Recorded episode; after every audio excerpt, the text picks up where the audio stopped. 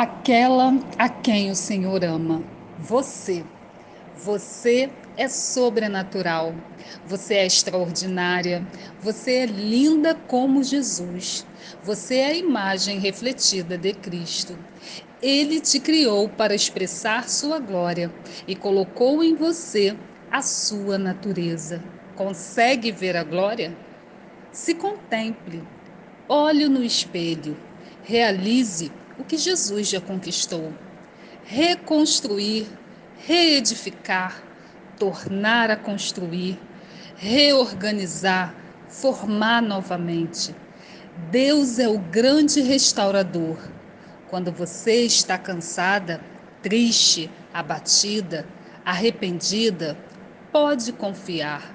O poder de Deus alcançou sua vida. Você está pronta já está consumado. Agora, sua nova vida deve ser vivida pela fé naquele que te chamou. Você toma agora a decisão de caminhar em fé, enfrentar as adversidades internas e externas. Seu espírito está novo, mas sua alma e corpo ainda não. E combatem querendo permanecer, te obrigar a ficar aonde está. Mas você deve avançar, correr para o alvo.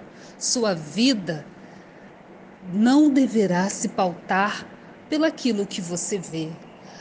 Sua vida hoje é vivida pela fé.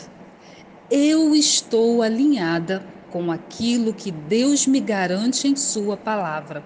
Eu chamo hoje um novo tempo. Não tenha medo. Não pare agora, pelo bem daqueles que são influenciados pela sua vida. A fé recebe.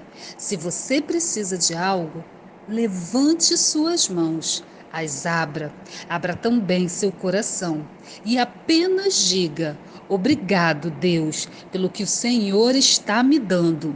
A fé recebe e agradece pelos milagres antes que aconteça. Apenas creia e permanece em sua confissão de fé. Obrigada por esta oportunidade, em nome de Jesus.